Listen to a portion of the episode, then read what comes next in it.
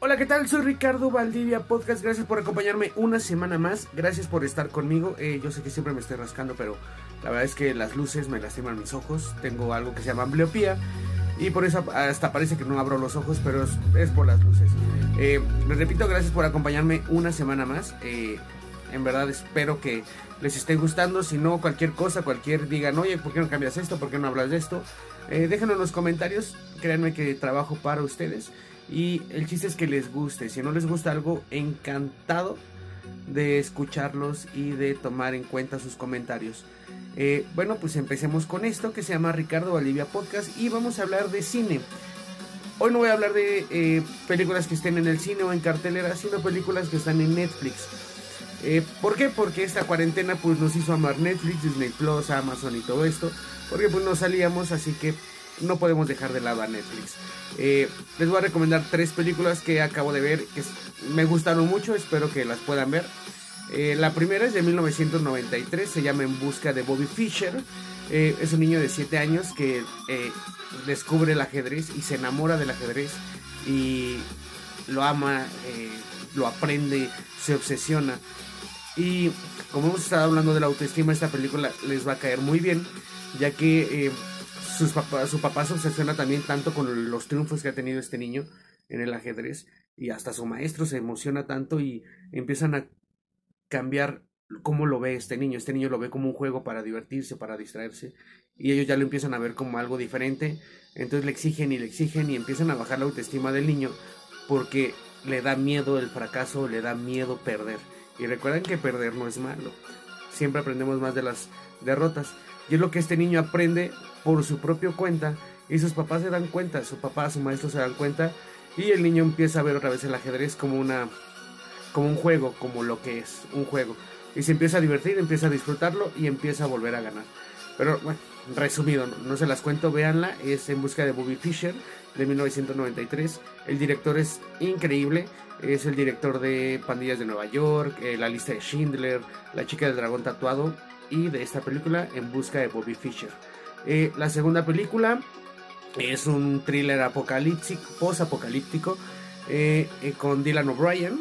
Se llama Amor y Monstruos. Es, lo repito, es una película post-apocalíptica sobre unos, bueno, los insectos o los animales de sangre fría mutaron por, por, por, una explosión nuclear o una explosión de diferentes químicos para destruir un, un meteorito que iba a caer en la Tierra y bueno, se acabó el 90% de la humanidad y ya nada más quedan unos pocos y toda la película habla sobre Dylan O'Brien que quiere ir de su comunidad a la comunidad de su novia.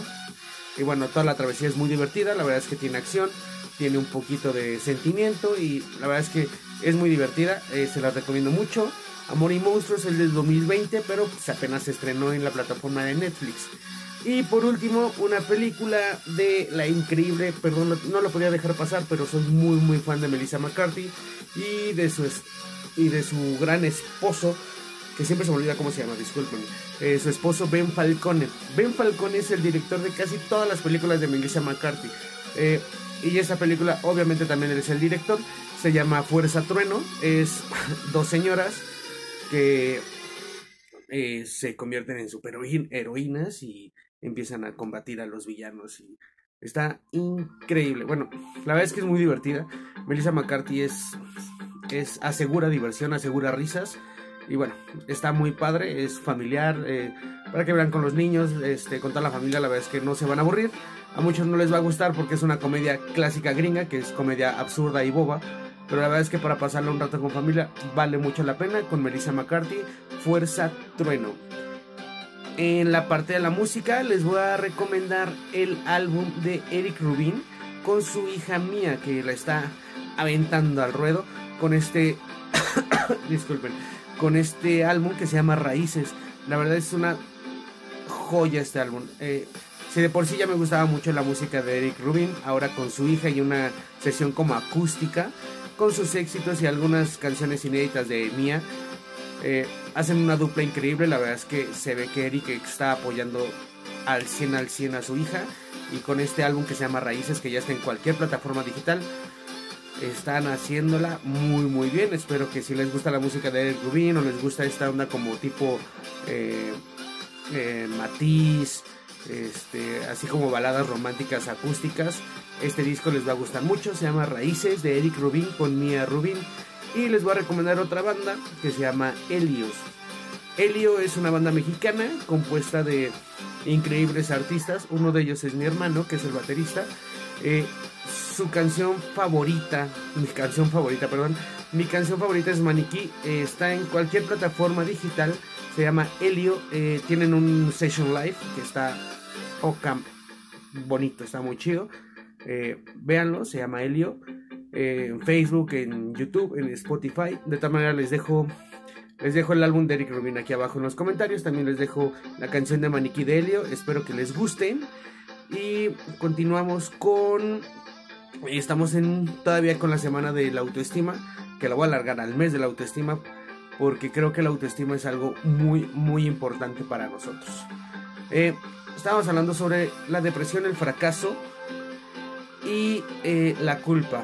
Voy a agregar la culpa, eh, el fracaso y la depresión todo va ligado. Cuando tú cometes un error que llega a perjudicar a una persona que amas, que quieres, o que es de tu familia, a lo mejor tu pareja, este error ya sea, no sé, una infidelidad, me costó mucho, un engaño, eh, a lo mejor la traicionaste, lo traicionaste, eh, le mentiste, una mentira que llegó al grado de una ruptura. Esta culpa genera obviamente una depresión. Una depresión que se llena con ¿por qué lo hice? Eh, esta persona no se lo merecía que yo hiciera esto. Eh, me siento basura. Eh, me doy asco. yo amaba a esta persona y, y le fallé. Y entonces llega la depresión. Y después de la depresión empiezas a darte cuenta que no vales la pena por lo que hiciste. Que que no, no mereces tener felicidad, no mereces tener amor, no mereces tener a nadie, porque ya te equivocaste una vez. Y esta culpa que genera depresión está bajando tu autoestima. Sí, sí te equivocaste, sí tuviste este error, sí la cagaste. Pero no significa que te vas a derrumbar, no significa que vas a caer, no significa que te vas a ahogar, no significa que vas a encontrar la forma de destruirte a ti. Ya la cagaste, no tiene solución tu error. Lo único que puedes hacer es seguir escalando para enmendar este error. ¿Cómo enmiendas este error? Primero, ten la mente positiva de que, digo, ten la mente clara de que este error ya lo hiciste, ya lo cometiste. ¿Tiene solución? Busca la solución. No tiene solución, hay que seguir adelante. Intenta remediar el error. Es decir, si fallaste, fracasaste, traicionaste, intenta si todavía tienes la posibilidad de hablar con la persona que lastimaste, intenta eh, enseñarle que en verdad te sientes arrepentido porque el arrepentimiento no es nada malo. Eh, que en verdad te equivocaste, que en verdad aceptas, porque también es uno de los pasos, aceptar que te equivocaste, aceptar que la cagaste, y no solo con la persona, sino contigo mismo. Acepta que ese error ya lo hiciste, ya no hay vuelta atrás. Después pide perdón. El ser humano, y sobre todo nosotros los mexicanos, el pedir perdón es una cosa muy difícil. Y créanme que es tan sencillo decir, güey, la cagué, perdóname. Y lo primero que te contestan al pedir perdón es, ¿crees que con un perdón vas a solucionar todo? No, no lo solucionas, pero es el primer paso. Así que cuando alguien te pida perdón, acéptalo, porque es el primer paso de un arrepentimiento de una persona que haya tenido un error. Ya que aceptas tu error, ya que pediste perdón, ya que estás intentando arreglar la situación o las cosas, siempre ten la mente positiva y ten un flujo continuo de positivismo de que no vas a volver a cometer ese error. Acuérdate que los errores solo sirven para algo, para aprender de ellos y no volver a cometerlos. Si yo caigo en un hoyo caminando, yo ya sé dónde está ese hoyo. Si vuelvo a pasar por ahí, no vuelvo a caer en ese hoyo. Otras las personas que conducen, siempre que van a su casa hay un bache, hay un bache que todo el mundo conoce. Y siempre lo esquivas ya sin verlo porque ya sabes que está ahí. Así son los errores. Ya sabes cómo la cagaste. No vas a volver a caer en ese error. Entonces, ya aceptaste tu error. Estás intentando arreglar tu error. Ya pediste perdón por tu error. No vas a cometer el mismo error. y vas a tener la mente positiva de que vas a salir adelante. Porque si tú te quedas hundido en esta culpa, tu autoestima va a seguir todavía más para abajo. Porque te vas a sentir algo asqueroso, que nadie merece estar contigo, que nadie merece lo que tú eres. Y eso, eso es el peor error. Y vas a cometer más y más errores si no aceptas uno. Solo con aceptar el primero, con el que te está matando por dentro, el que está absorbiéndote esta culpa, acéptalo. Ya lo hiciste. Convéncete de que no lo vas a hacer. Y ya es un plan positivo de que voy a seguir adelante, voy a seguir adelante, voy a seguir adelante. No voy a cometer los mismos errores, voy a pedir perdón, voy a sobresalir en todo lo que yo haga, porque voy a ser mejor persona. Ya fui un asco de persona, ahora voy a ser una mejor persona. Sube esta escalera, remienda todo y siempre ten la cordura de decir y de aceptar. Habla. La comunicación es la base de todo. Lo he dicho en algún otro video, espero que lo encuentren. Aquí se los dejo en la tarjetita de descripción. Sí, me autopromociono. Eh, la, la comunicación es la base de todo. Siempre que, que tengas comunicación con tu pareja, con tu familia, con tu entorno laboral, con todo tu círculo social, todo es más fácil. Todo engaño, toda traición, toda ruptura es porque alguien no tuvo comunicación. Y si tú eres la persona que engañó, obviamente jamás te vas a perdonar si no aceptas primero el error. ¿Cómo me, cómo, les explico cómo aceptar un error. Supongamos que yo tengo a mi pareja, eh, lo engañé y terminamos por, esta, por este engaño. Entonces yo sé que lo engañé. Y digo, no, es que sí, engañé, engañé, engañé, engañé pero no acepto el por qué lo engañé.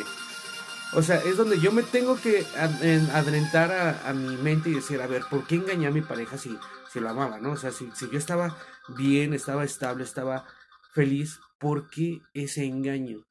Cuando sepas el por qué es cuando vas a aceptar en verdad tu error. Ahora, ya acepté mi error.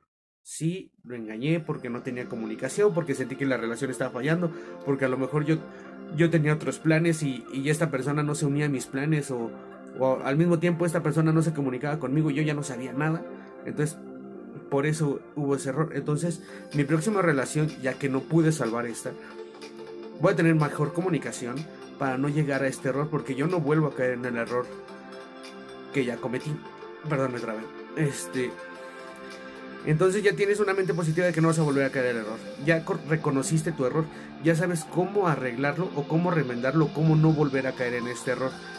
Después, ten todo el positivismo de que toda tu comunicación va a ser para todo, desde cómo te sientes, cómo si estás feliz, si estás triste, siempre ten la comunicación abierta, ten esta comunicación esta cerebral, decir, ¿sabes qué? Me siento mal porque todos los días me saludas y hoy no me saludaste. Así de absurdo, pero cuando tienes esa comunicación empiezan a mejorar las cosas. Ya que empiezas a mejorar todo esto, estos errores ya no van a existir. Te vas a empezar a ser una persona mucho, mucho mejor. Acuérdate, es ser mejor persona, no ser una persona perfecta. Cuando tú empiezas a buscar el perfeccionismo es porque todavía no, todavía no arreglas esta culpa. Cuando tienes una culpa, buscas la perfección porque ya sabes que te equivocaste en algo. Bueno, la perfección no existe pero sí existe la determinación de ser mejor.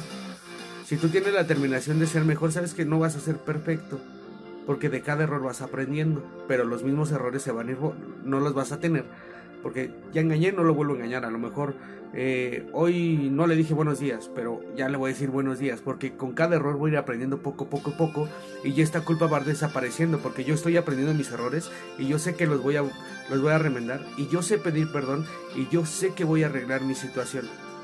Entonces siempre ve hacia adelante, siempre tiene esa determinación, siempre acepta tus errores, acepta tu culpa, no culpes ni, a ni al entorno, ni a la familia, ni, ni a tu pareja el error que cometes es tuyo.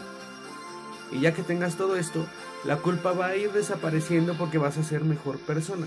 Y acuérdate que en este mundo solo venimos a dos cosas, ser feliz y ser mejores personas. Eh, la próxima semana seguiremos con esto o si quieren hablar de otro tema, escriban en los comentarios. Soy Ricardo Valdivia Podcast. En verdad, gracias, gracias, gracias por estar conmigo. Eh, ayúdame a compartir, a llegar más gente. En verdad, es completamente gratis ayudarme. Nada más es darle compartir Y listo. No hay más que hacer. O deja tu puntito en los comentarios para que también más personas me vean. Es lo único que necesito, que las personas vean este efecto positivo. Soy Ricardo Valdivia Podcast. Hasta la próxima. Bonita noche.